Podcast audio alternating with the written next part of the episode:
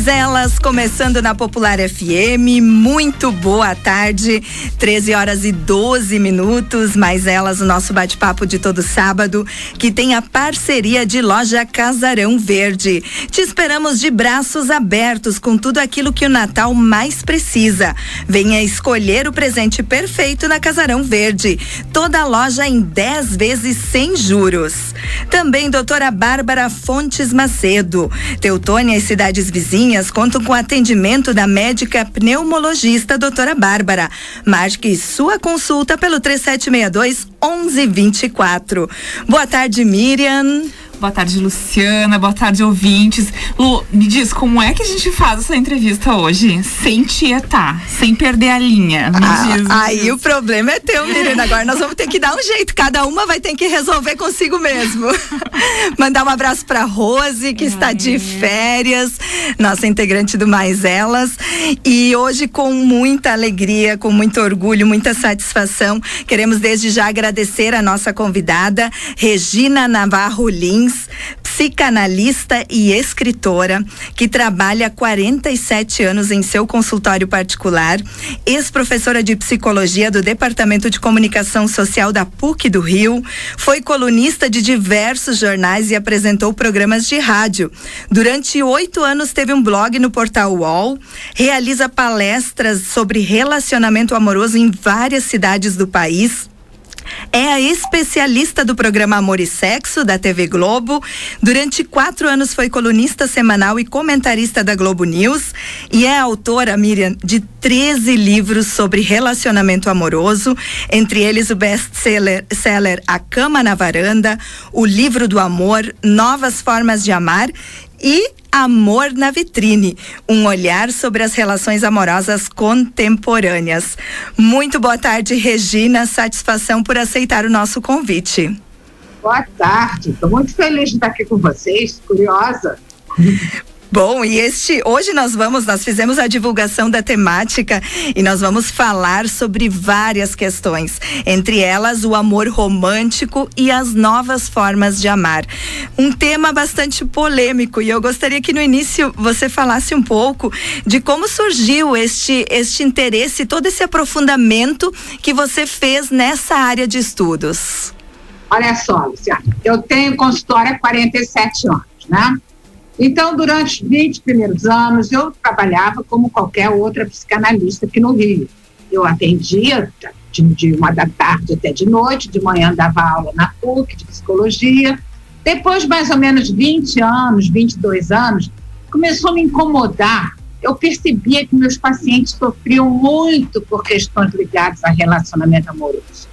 E eu me dava sempre uma sensação de que aquele sofrimento era em grande parte desnecessário. Aí eu resolvi estudar as relações amorosas e descobri uma coisa que eu não sabia que existia, que é a história das mentalidades. A história das mentalidades é uma coisa que surgiu na segunda metade do século XX. Os franceses começaram a estudar profundamente, os historiadores franceses, a história da vida privada, da vida íntima das pessoas, que não tem nada a ver com a história que a gente aprendeu na escola, né, gente? Da escola é capitanias hereditárias, datas, guerras. Não, essa história assim, como namoravam, como casavam, como que era o ciúme, como que era a vida sexual. Como... Então, eu me apaixonei e me especializei em relacionamento amoroso, sempre baseado na história das mentalidades. E aprendi uma coisa, nessa pesquisa toda, que as mentalidades mudam. O amor é uma construção social. Em cada período da história, o amor se apresenta de um jeito. Se você for olhar o amor na Grécia, há 2.500 anos, era de um tipo. Na Idade Média, outro. No século XVIII, mudou completamente para o século XIX. Então, me deu a certeza de que a gente pode mudar muito daqui para frente e pode viver bem melhor porque as pessoas sofrem demais com seus desejos, fantasias, medos, culpas, frustrações. Então, eu acredito que todos nós podemos viver com muito mais prazer e tento contribuir para isso, com minhas palestras, com meus livros e com a, na, na, no, meu, no meu Instagram, né? Quem quiser me seguir, arroba Regina Navarro eu faço várias lives e sempre estou colocando material sobre esse tema. O ser humano é muito complexo e tu tem essa certeza dentro do teu consultório, né? Cada paciente, cada história é única. E a gente pode imaginar um modelo de vida para toda a sociedade? Não, eu acho assim, cada época tem uma mentalidade que predomina, né? Então, por exemplo, nos anos 1950, 1960, um casal não podia se separar de jeito nenhum. Separação era uma tragédia familiar. Eu me lembro na minha infância, é, nos anos 50, eu era criança, é, mas eu me lembro, tinha 12 anos, 10, 11, eu escutava, via eu tive uma amiguinha que não pôde entrar na escola porque tinha muitas escolas que não aceitavam filhos de pais separados. A gente olha hoje e vê que essa mentalidade mudou. Então, eu acredito que daqui a algumas décadas, não dá para precisar se 10 anos, 20, 30, mas eu acredito que muito menos gente vai querer se fechar numa relação a dois e mais gente vai optar por relações múltiplas. Mas para a gente entender isso, eu teria que explicar o que, que é o amor romântico, por que, que ele está saindo de cena e por que estão surgindo novas formas de amar, tá? Então vamos lá. O amor romântico, ele começou no século XII. Desde que o cristianismo chegou até o século XII, ninguém podia amar outra pessoa. Amor só podia ser a Deus. No século XII surgiu o amor cortês, era na época do feudalismo, né? só o filho mais velho podia casar. Então ficava aquele bando de jovens com aquelas armaduras, não podiam casar, mas se apaixonavam pela mulher do nobre. Era um amor impossível, inacessível. Então, não entrava no casamento. Deu origem ao amor romântico. O amor romântico é aquele amor que você conhece uma pessoa, você idealiza a pessoa, quer dizer, você atribui à pessoa características de personalidade que ela não possui. Aí depois na convivência, todo dia ali, você não consegue manter a idealização. Você acaba percebendo aspectos na pessoa que você não gosta, você não curte. Aí você se sente péssimo, se sente enganado, inferniza a vida da pessoa para ela se enquadrar naquilo que você inventou. Esse tipo de amor, além de ser calcado na idealização, eu critico muito esse tipo de amor, mas antes tem que explicar para os ouvintes que amor romântico não tem nada a ver com mandar flores, hein, gente? Mandar flores é ótimo. Senão as pessoas pensam que eu estou falando contra o carinho, ser carinhoso, é jantar luz de velas, dançar no olho no olho. Tudo isso é ótimo, da tesão é uma beleza. O problema do amor romântico são os ideais de, primeiro, prega que os dois vão se transformar num só. Isso é péssimo. É, ah, eu tenho que encontrar minha alma gêmea, eu tenho que encontrar minha metade da laranja. Tem uma pessoa certa que você tem que encontrar em 7 bilhões de habitantes no planeta, você tem que encontrar aquela pessoa certa. Então, além de dizer que os dois vão se transformar num só, prega que um vai ter todas as necessidades atendidas pelo outro, que nada mais vai faltar, qualquer coisa só tem graça se o amado estiver presente. Então, esse amor mente. Tem uma mentira horrorosa, pior ainda, que gera muito sofrimento. O amor romântico prega que quem ama não se interessa por mais ninguém. Quem ama não transa por mais ninguém. Isso é mentira. Então, se alguém descobre que seu amado ou amada transou com outra pessoa, o sofrimento é terrível, porque está convencido de que não é amado. Então, o amor romântico tem uma novidade boa, está dando sinais de sair de cena. E está saindo de cena porque os anseios contemporâneos são em busca da individualidade todos nós hoje fazemos uma viagem para dentro da gente. Cada um quer saber seu potencial a desenvolver, suas possibilidades na vida. E o amor romântico, ele prega o oposto, ele prega a não individualidade. Vocês já repararam como que um casal funciona? Você chega perto de um casal casado, eles já casam assim, não tem a menor cerimônia para se meter na vida do outro. Ah, você tinha que dizer isso para o teu chefe, você tinha que dizer aquilo para o seu cunhado, essa roupa não está boa, você tinha que trocar essa roupa. Então, dentro desse modelo de casamento que a nossa cultura utiliza, que é o amor romântico, todo o Ocidente, só o Ocidente é preso a esse tipo de, de casamento, as pessoas não respeitam a individualidade do outro. Então, como isso está sendo exigido agora, o amor romântico começa a dar sinais de estar tá saindo de cena. E ao sair de cena, leva com ele a sua característica básica, que é a exigência de exclusividade. Porque se você só pode ter olhos para o outro, se os dois vão se transformar num só, se um vai ter todas as necessidades satisfeitas, é claro que exige exclusividade total.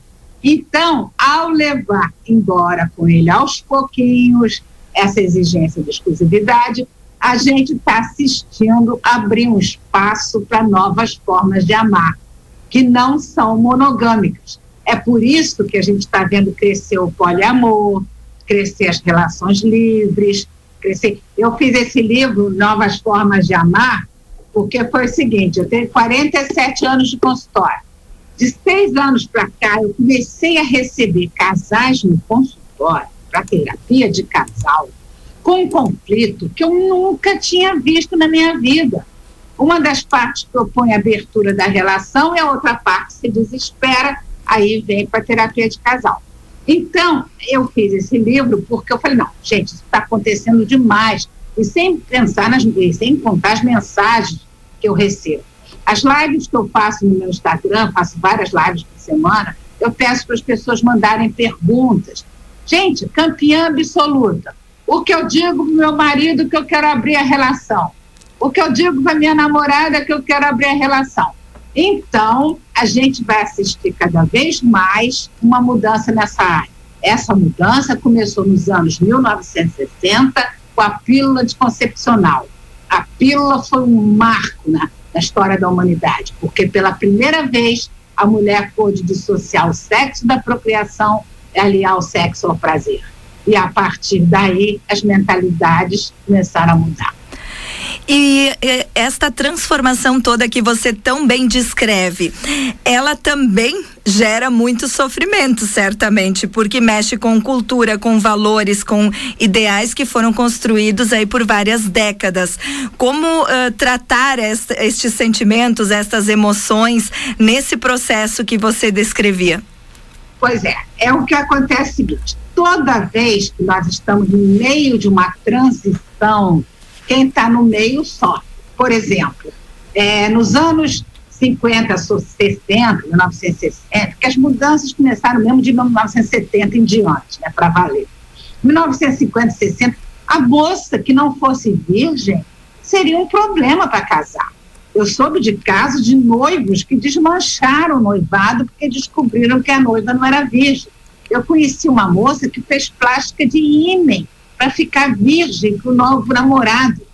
Então, as mentalidades mudam, mas quem está no meio sofre. Essas moças sofreram. Aquelas mulheres que quiseram se separar nos anos 50, 60 sofreram muito. Então, hoje, tem muita gente que diz assim: eu quero abrir a relação. Ai, mas eu tenho medo dele se apaixonar por outro, eu tenho medo. Ai, meu Deus, eu fico insegura. Então, isso tudo faz parte toda a transição. Eu sempre conto uma história que a Leila Diniz, que era super libertária na época dela, em 1972, ela botou biquíni na praia. Até então, na praia, os biquínis tinham que ser com uma batinha, tapando a barriga de gravidez. Ninguém ia para a praia com aquele barrigão de fora. A Leila Diniz colocou ela estava grávida de sete, meses, colocou aquele barrigão na praia de Ipanema e foi atacadíssima, xingada, perdeu papel em novela. Foi um drama, porque aquilo era uma ousadia. A partir de então, você não encontra mais uma mulher de batinha tapando a barriga, pelo menos nunca vi. Entende? Então, quer dizer, a mudança na forma de pensar e viver é lenta e gradual. Então você diz assim, as pessoas sofrem. É, provavelmente, a pessoa ciumenta, por exemplo, é, eu tenho um exemplo que eu acho que ilustra muito bem. Um homem de 43 anos, muito bem situado profissionalmente, me procurou no consultório. e falou assim: Eu vim aqui por um único motivo. Aos dois, três meses, eu conversei com a minha mulher, ele é casado há 15 anos, diz que adora a mulher, fazem sexo todos os dias, coisa que eu acho um fenômeno, né? Fazem sexo todos os dias, e tem três filhos, apaixonados os dois. Aí ele resolveu conversar com a esposa, dizendo que a ideia dele é que eles pudessem abrir a relação, ou seja, cada um transar com quem quiser. Ele falou assim: aí eu expliquei para ela, você teve pouca experiência, então é legal você transar com outras, outros caras, eu transar com outras mulheres. Ele veio me procurar porque dois meses depois ele descobriu que ela estava tendo um caso. Ele enlouqueceu de ciúme. Ele chegou para mim e falou assim: Eu vim aqui para você me ajudar a não sentir o que eu senti. Eu é que propus, eu acredito que é melhor. Eu não quero sofrer, sentir ciúme. A gente tem que desfazer isso e tal. Ele, quer dizer, foi legal, a maioria não faria isso. A maioria, aliás, os homens, a maioria dos homens, nunca proporia a mulher abrir a relação. Eles continuariam fazendo escondido, como sempre fizeram. Na hora que um homem. Isso é uma grande novidade, hein, gente? Na hora que um homem chega para sua esposa e diz: Eu queria propor a abertura da relação, ele está automaticamente dizendo: Nós dois podemos transar com quem quiser. Porque se não fosse para ela transar, ela não precisava falar nada, continuava fazendo, como sempre fez. Então, as mentalidades estão mudando muito. Essa, essa questão da monogamia versus não monogamia é uma grande discussão no Ocidente. É, existem estudos é, que, que perguntam: a monogamia realmente é melhor? Por que, a monogamia é melhor? Existe essa questão. E tem uma pesquisa da Universidade de Michigan, nos Estados Unidos, que mostra que até os pesquisadores, os cientistas, a monogamia é um dado imperativo na nossa cultura, né? de tal forma que até os cientistas e pesquisadores que trabalham com essa questão de monogamia versus não monogamia, eles já vão para a pesquisa inconscientemente colocando que a monogamia é superior, gente. Então, você às vezes lê uma pesquisa, você não sabe que aquele pesquisador já mexeu ali porque ele quer que a monogamia seja superior. Então, cada vez mais pessoas estão questionando se a monogamia realmente é superior. Essa é uma grande discussão no Ocidente. E eu acho que a gente tem que sintonizar com a época que a gente vive. A forma de se relacionar está mudando ah, cada vez mais. Gente, eu, eu recebo no consultório pacientes que vêm de outras terapias e me dizem: Ah, eu falei que queria abrir a relação, aí a minha terapeuta começou a dizer que eu estava com medo de aprofundar. Começa a dar aquelas interpretações clichê. Por causa disso, eu abri um curso online que está fazendo um sucesso enorme para psicólogos, para psicólogos, sexólogos, psicoterapeutas de todos os tipos, para estudar a mudança que está acontecendo nas formas de amar. Eu acho que as pessoas têm que sintonizar nisso. Vamos lá o fato de não abrir a discussão no casamento para essas questões ou para as novas formas de amar não impede o sofrimento, né? Então, porque tu pode muito bem dizer, não, aqui somos monogâmicos, somos fiéis e acabou. E amanhã tu descobrir grandes fontes de sofrimento ah, dentro dessa relação. Então, é, hoje tem uma mensagem de uma moça dizendo assim: eu estava grávida quando meu marido me comunicou que encontrou uma primeira namorada da adolescência e voltou a se apaixonar. Imagina. Isso acontece o tempo todo. É, isso, tu consegue dizer pra gente mais ou menos em que período da história que surgiu a monogamia como modelo? Porque muitas pessoas têm como referência a, a história de tudo a partir de, do surgimento de Cristo, né? Dois mil anos atrás foi o surgimento da história da humanidade. A gente tem a, a escrita de 5 mil anos para cá, mas hoje tem estudos arqueológicos que nos contam uma história de 20 mil anos, 15 mil anos atrás. Então, durante muitos milênios, ninguém sabia que o homem participava da procriação. O homem ia para caça, quando ele voltava, a mulher estava com barrigão ou tinha um bebê ali chorando.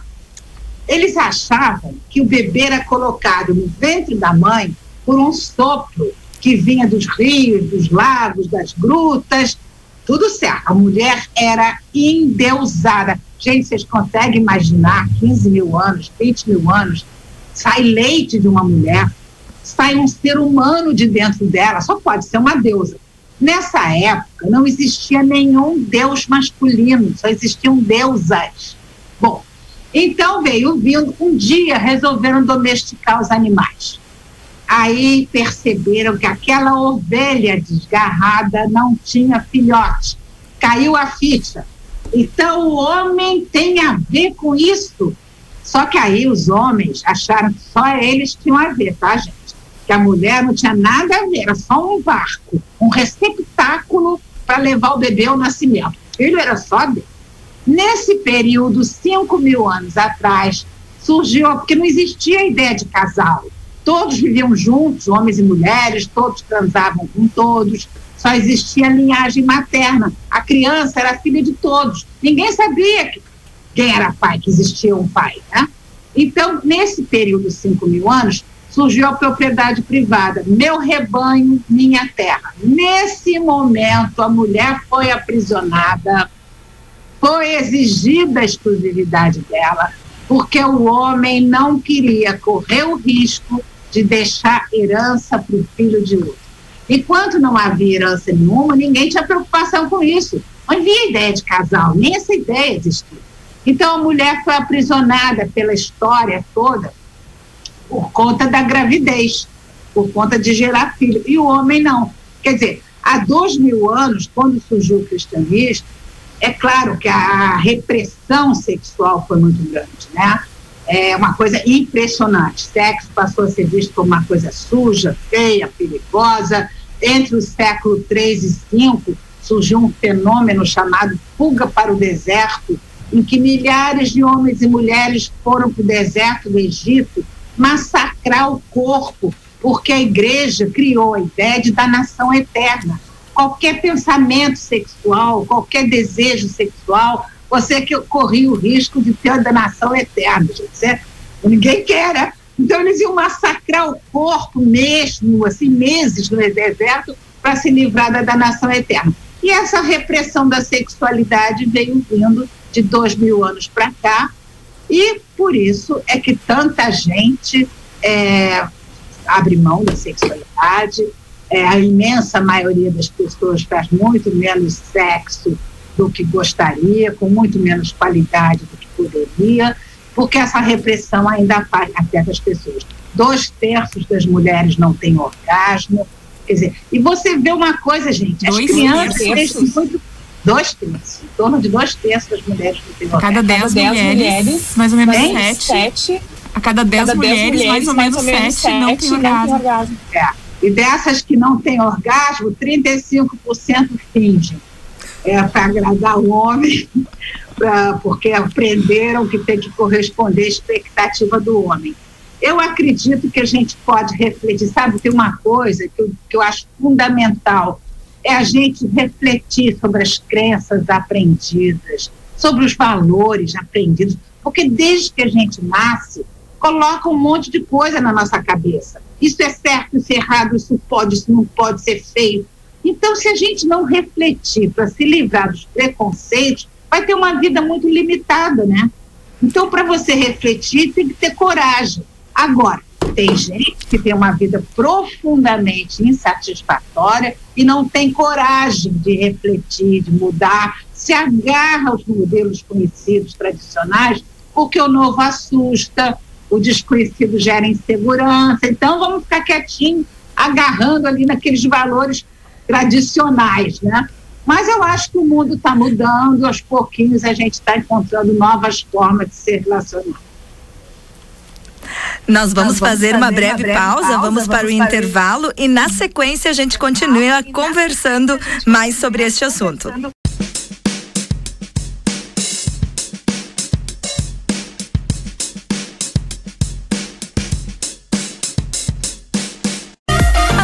Que conquistaram. De volta com mais elas deste sábado.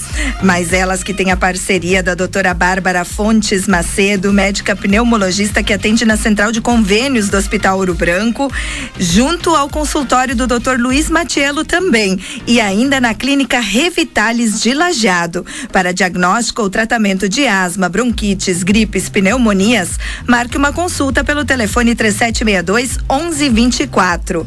Loja Casarão Verde, te esperamos de braços abertos com tudo aquilo que o Natal mais precisa. Venha escolher o presente perfeito na Casarão toda a loja em 10 vezes sem juros. Mas elas desta tarde conta com a presença, a participação de Regina Navarro Lins, direto do Rio de Janeiro, conversando conosco nesta tarde sobre as novas formas de amar. E Regina, você falava no bloco anterior sobre essa insatisfação com a vida sexual, esta repressão, as pessoas abrindo mão de vivenciar isso de uma forma mais intensa.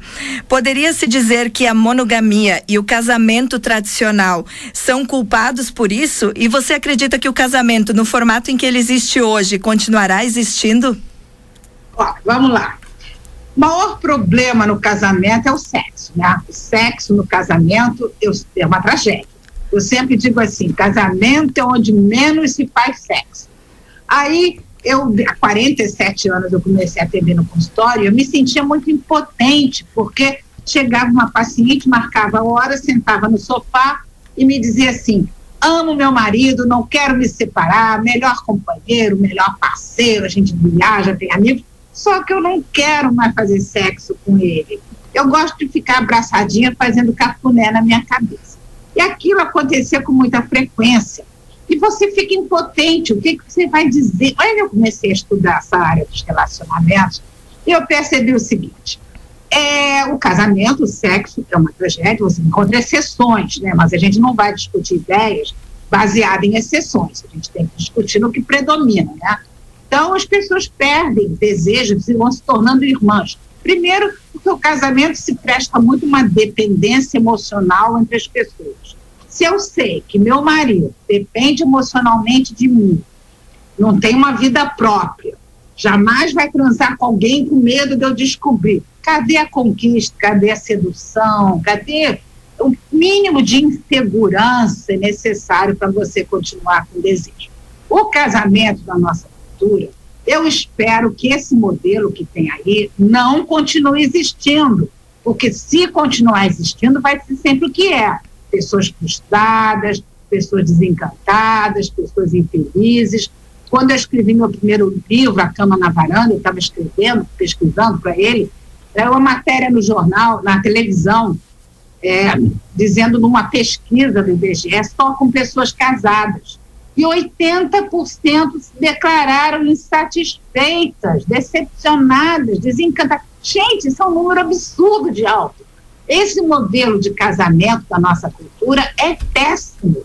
É um modelo calcado na possessividade, no controle, no ciúme e no desrespeito da individualidade isso é uma coisa muito importante. Você não respeitar. Você, numa relação, você tem que saber que você é uma pessoa, o outro é outra pessoa. Então, eu só acredito que uma relação pode funcionar bem se houver total respeito ao outro, ao seu jeito de ser, de pensar, de se comportar, respeito mesmo. E se houver uma liberdade de ir e vir total também, né? em que isso inclui você poder ter amigos em separado, ter programas independentes e não haver controle algum da vida do outro. Eu só acho que tem chance de uma relação funcionar bem assim. Agora, as pessoas, elas têm tanto medo de perder o outro que muitas aceitam ser controladas, desde que isso seja um bom pretexto para estar controlando o outro.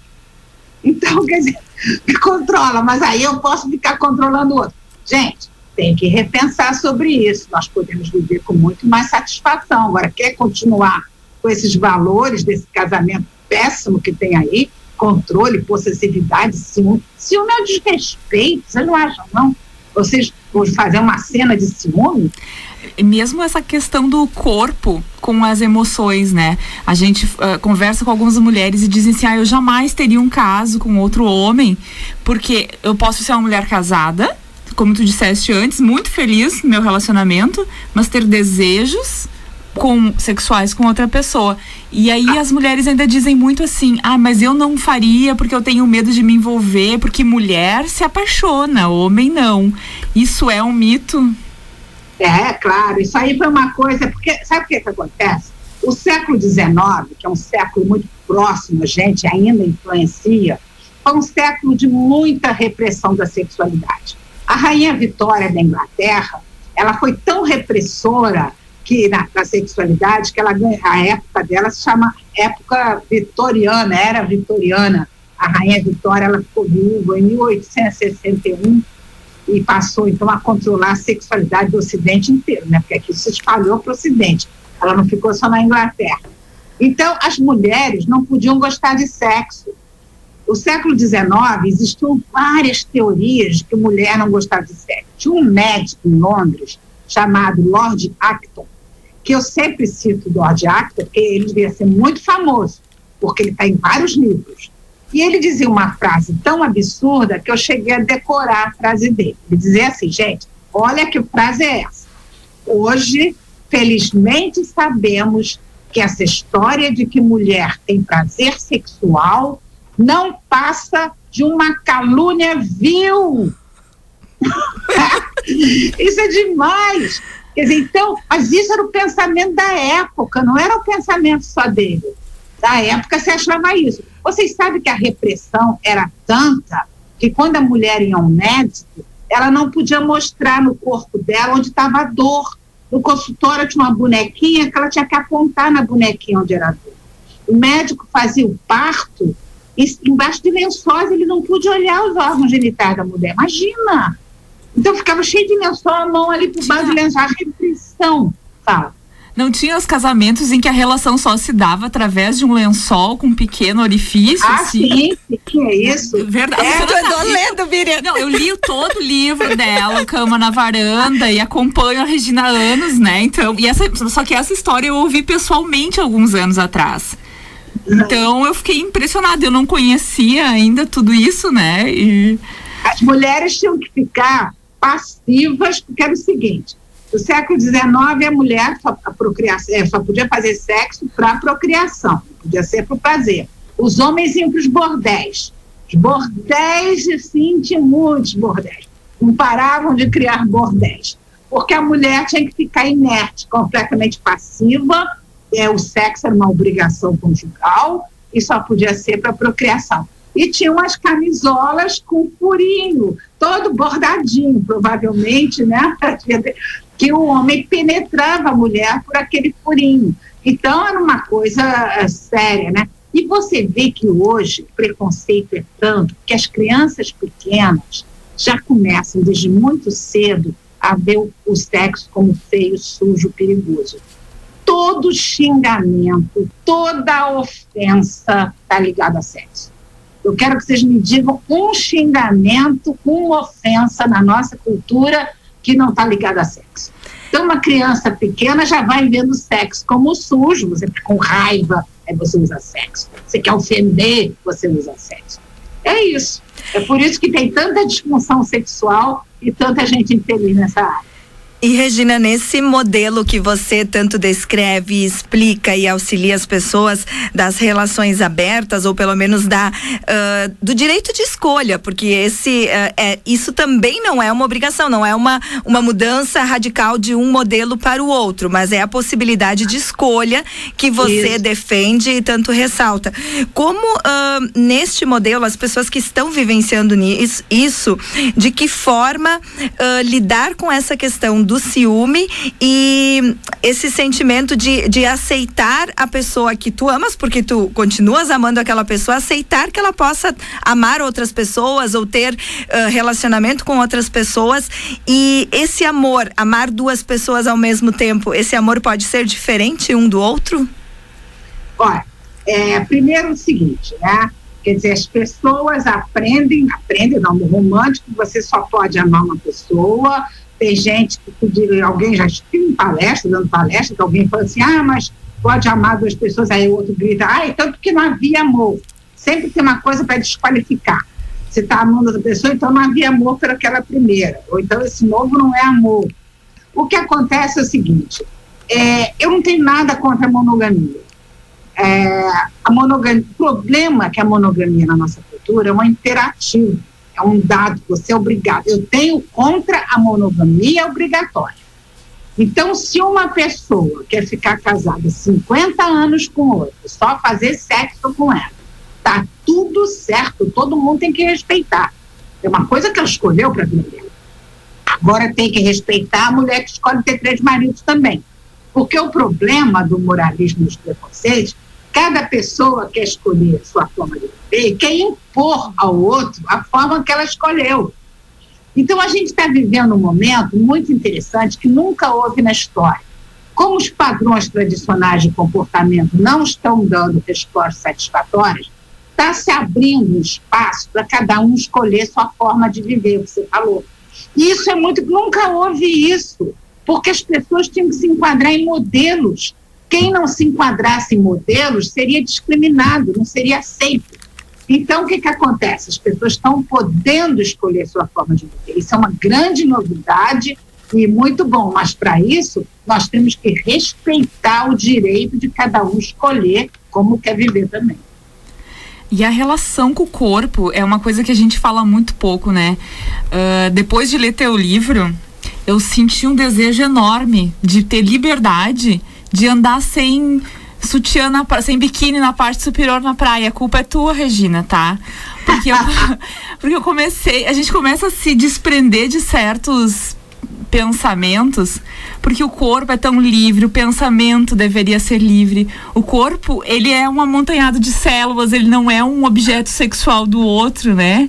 E, e essas relações, quando a gente começa a entender, tu começa a entender também que tu não consegue controlar o teu parceiro. E claro. com as pessoas que eu converso, eu digo, realmente é impossível a gente acreditar que é suficiente para outra pessoa diante de 7 bilhões de alternativas, né? E sobre esse controle, Miriam, que você coloca, este controlar, para mim ele sempre foi uma utopia, algo em que as é, pessoas exato. acreditaram que colocava uma aliança, é. casava e controlava o outro, mas na prática a gente sabe que não é assim. Uma ingenuidade, não é não, Luciana? Porque olha só, eu vou contar uma coisa para vocês. Eu formulei um pensamento que eu fui no Instagram, nas redes, tudo, e as pessoas às vezes ficam meio espantadas. Mas olha só, eu tive vários programas de rádio aqui no Rio. Um deles eu respondia aos ouvintes. E eu saía da rádio todo dia muito impressionado, porque as perguntas, 95% eram: será que ela me traz? Será que ele tem ovo? Será que. Oh, meu Deus, as pessoas são obcecadas por essa história. Na mesma época, eu estava atendendo um paciente, um advogado, casado, com a mulher mais ciumenta e controladora do planeta. Pode ser que outro planeta tenha igual a ela, mas. Ai, eu adoro essa história, já eu sei. eu vi na live. essa história é um marco, nunca vou esquecer. Aí, porque foi junto no negócio do programa de rádio, que eu estava com aquilo na cabeça. E esse, esse paciente, na terceira ou quarta sessão, ele resolve me contar. A mulher passava o dia ligando para ele. Ele era um advogado, tinha muito processo no escritório, saía de casa todo dia 15 para as 7 da manhã. A desculpa geral era o número de processos. E ela só acordava às 10 da manhã, a hora que ela começava a ligar para ele. Aí ele resolve me contar, na quarta sessão de terapia, que há três anos ele tem uma namorada e que todos os dias ele sai de casa 15 para as 7 da manhã, passa na casa da namorada, fica lá, transa com a namorada, fica umas duas horas, duas horas e pouco com a namorada. Quando ele chega no escritório e a mulher começa a ligar de hora em hora para saber tudo, ele já está, ó, tá nem aí. Aí eu pensei assim, gente, não é possível que alguém ainda tenha ingenuidade de supor que é possível controlar alguém. Ninguém controla ninguém. Aí, já que você não controla ninguém, já que controlar alguém é uma coisa muito limitadora para você e para quem é controlado, né? Você tem que estar sempre ligado e tal. Aí eu formulei uma frase assim: ninguém deveria se preocupar se o amado ou a amada transou ou não com outra pessoa. cada um só deveria responder duas perguntas a si próprio. Me sinto amada ou amado? Me sinto desejada ou desejado? Se a resposta for sim para as duas, o que outro faz quando não está comigo não me diz respeito, não é da minha conta. Então, gente, eu, olha. Eu Agora era hora de explodir uma espumante. ah, né? Agora... Agora é hora tiete da Miriam. Vamos fazer uma pausa, vamos para o nosso último intervalo. Na sequência, a gente continua com o nosso bate-papo deste sábado.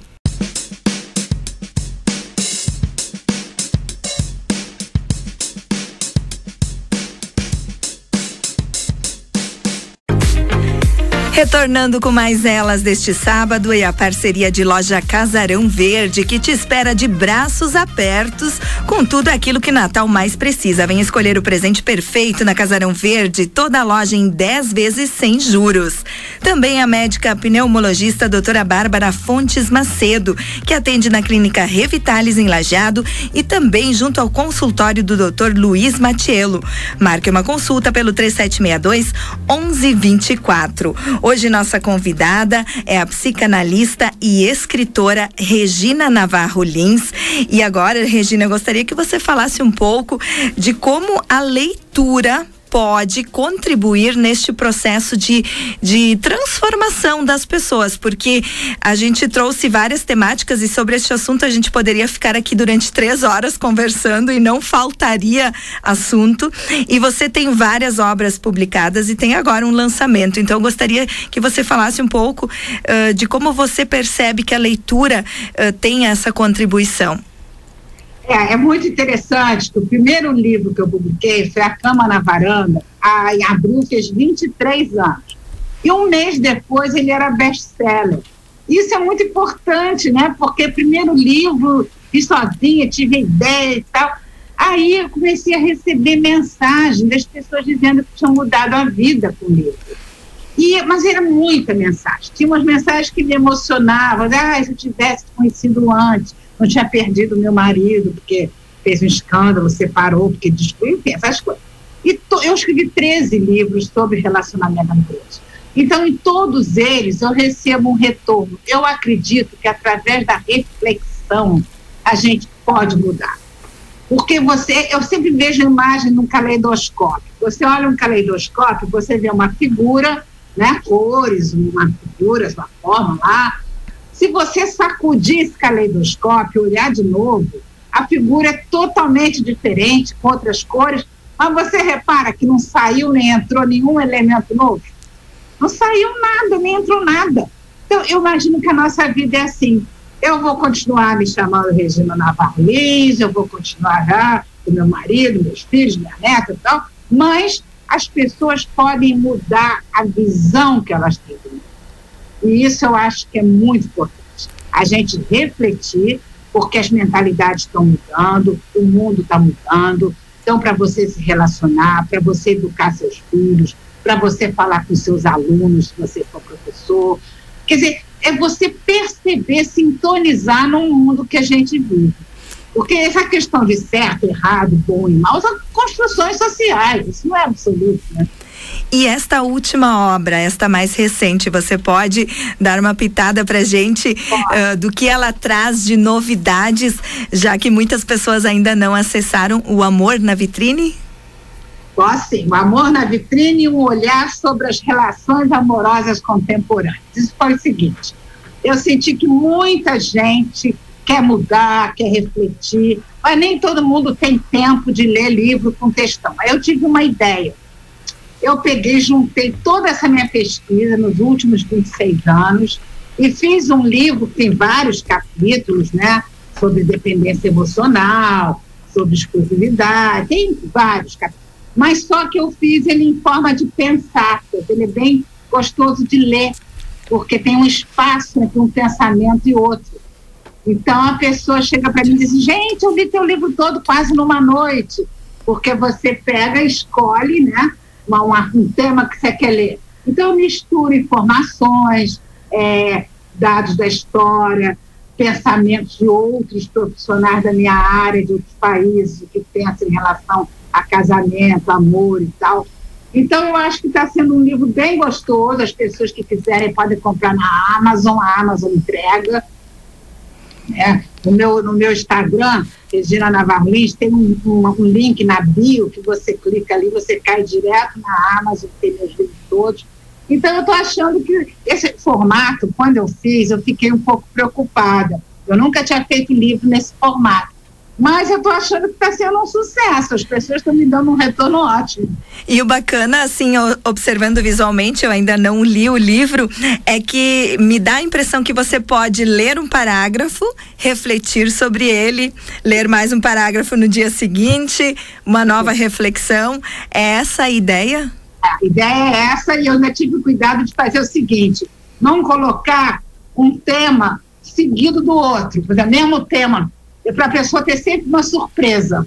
Então, ela acaba de ler um tema, daqui a pouco ela vê assim uma pesquisa que foi feita, de repente ela vê um pensamento de um autor italiano sobre aquilo. Quer dizer, a minha ideia é que o leitor seja sempre surpreendido. E, Regina, um tema que não pode ficar fora do nosso bate-papo deste sábado é o machismo.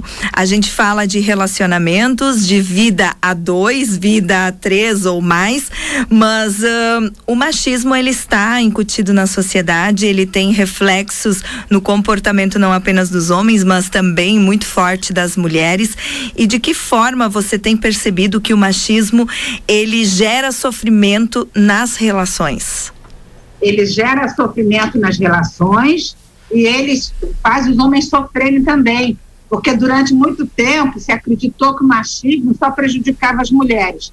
Esse machismo começou há 5 mil anos, quando o patriarcado se instalou. Quando eu falei para vocês começaram a domesticar os animais, então, o patriarcado se instalou. E dividiu a humanidade em duas partes: mulher para um lado, homem para o outro, e definiu que as mulheres são inferiores aos homens, né? eles definiram isso e criaram um ideal masculino que os homens perseguem desde então. Força, sucesso, coragem, ousadia, nunca falhar, nunca brochar, nunca deixar de ganhar dinheiro. Ninguém aguenta, os homens estão esgotados. Então, o que, que acontece? Muitos homens, depois da revolução sexual, né, da pílula, da revolução sexual, movimento gay, movimento feminista, movimento hippie, todo um questionamento começou em relação ao machismo. Mas é um machismo uma coisa muito arraigada nas pessoas, né? Então elas vão ter que muitos homens que já estão se libertando do machismo. Muitos homens que estão se libertando do mito da masculinidade. Agora a gente assistiu uma situação né, na Assembleia Legislativa uhum. de São uhum. Paulo que é inacreditável.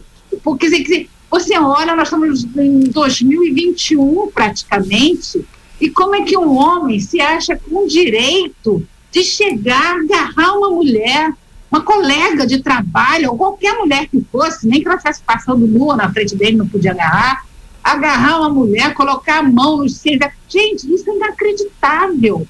Então, quer dizer, você vê que a gente tá, tem uma longa luta pela frente para desconstruir essa masculinidade tóxica, esse machismo. Olha, eu, muita gente ataca o feminismo nas redes, né? Feminazi, né? Eu vou dizer uma coisa para vocês. Eu não consigo entender uma pessoa não ser feminista, homem ou mulher.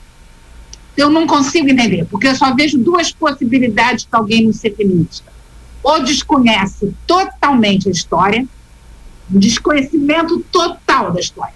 Não tem noção do que a mulher é oprimida há 5 mil anos, ou então, sabe da história, mas não está se importando que a mulher continue sendo oprimida. Há cinco mil anos a mulher é violentada, explorada, vilipendiada, espancada. E graças a Deus existem os aplicativos de relacionamentos que vieram, né, para liberar mais um pouco as mulheres de toda essa dessa, dessa opressão. Mas muitas pessoas, especialmente mulheres, ainda têm preconceito assim de acharem um relacionamento ou de se sentirem mal, como se estivessem fazendo uma ah. coisa errada, né? A culpa. A culpa de estar tá usando um aplicativo é, ou é mesmo de estar tá fazendo um sexo casual, né? Como uhum. que tu percebe na tua clínica, na tua experiência, a, a, a chegada desses aplicativos? Olha, eu acho que é uma evolução. No século XIX, as pessoas se conheciam na igreja. O rapaz olhava para a moça, se a moça é, respondesse aquele olhar, ia pedir para o pai para visitar em casa. No início do século XX, o, o, o amor mudou completamente porque surgiram telefone e automóvel.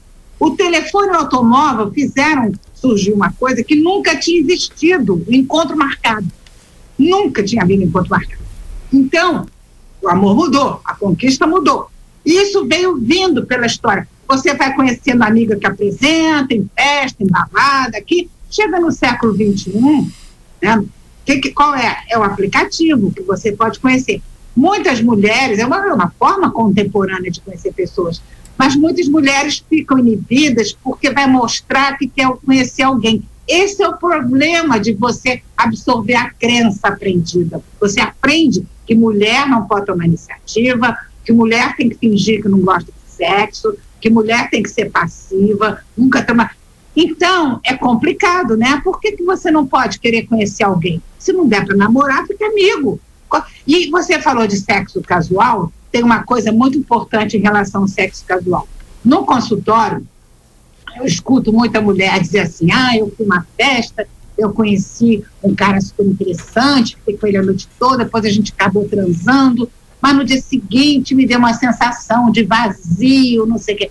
Mas a sensação de vazio, gente, não é por causa do sexo, é porque você esperava algo além do sexo. Você esperava continuidade da relação, que ele te procurasse no dia seguinte, saísse no sábado à noite. Então, esse é o problema.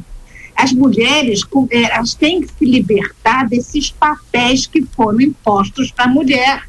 A mulher autônoma é muito diferente da mulher independente de grana, hein? Tem mulheres que são executivas, empresárias, profissionais liberais de sucesso, mas não são autônomas. Eu considero uma mulher autônoma aquela mulher que se libertou dos padrões de comportamento que foram exigidos da mulher. Mulher não toma iniciativa, mulher não transa no primeiro encontro, mulher tem que ter um homem ao lado para proteger. E é possível ser muito feliz sozinha? Gostaria que Bom, você falasse disso um pouco. Eu não tenho a menor dúvida que as pessoas, inclusive cada um, devia desenvolver a capacidade de ficar bem sozinho. Quando eu digo ficar bem sozinho, não é ficar no alto de uma montanha isolada. Sem relacionamentos. É sem relacionamento amoroso. Você ficar bem no mundo sem necessariamente ter que ter uma pessoa ali voltada para você, te cuidando, tal, tal. Então, você tem que ter amigos, você tem que ter projetos de vida, você tem que ter um meio social interessante, você tem coisas que você gosta de fazer. Quando eu digo projeto de vida, não é todo mundo tem que escrever um livro, não é isso. Você pode pegar o parapeito da sua janela no seu apartamento e fazer uma pequena horta. Então, por exemplo, o projeto pode ser qualquer coisa que faça você pensar naquilo, faça você pesquisar e tal. Então, você pode ficar bem sozinho, e quem fica bem sozinho está muito mais apto a escolher uma relação amorosa que tenha a ver, pelas afinidades, porque se você não fica bem sozinho, qualquer pessoa que chega perto, você inventa características que a pessoa não tem, você idealiza para você ter um namorado, qualquer um, pode ser, pode ter tudo que você odeia, mas chegou perto, você quer tanto ter um namorado que você acha aquela pessoa maravilhosa. No livro eu conto muitos exemplos, vocês vão ver. Regina, infelizmente a gente está já com o horário bem estourado, então a gente precisa ir para as considerações finais.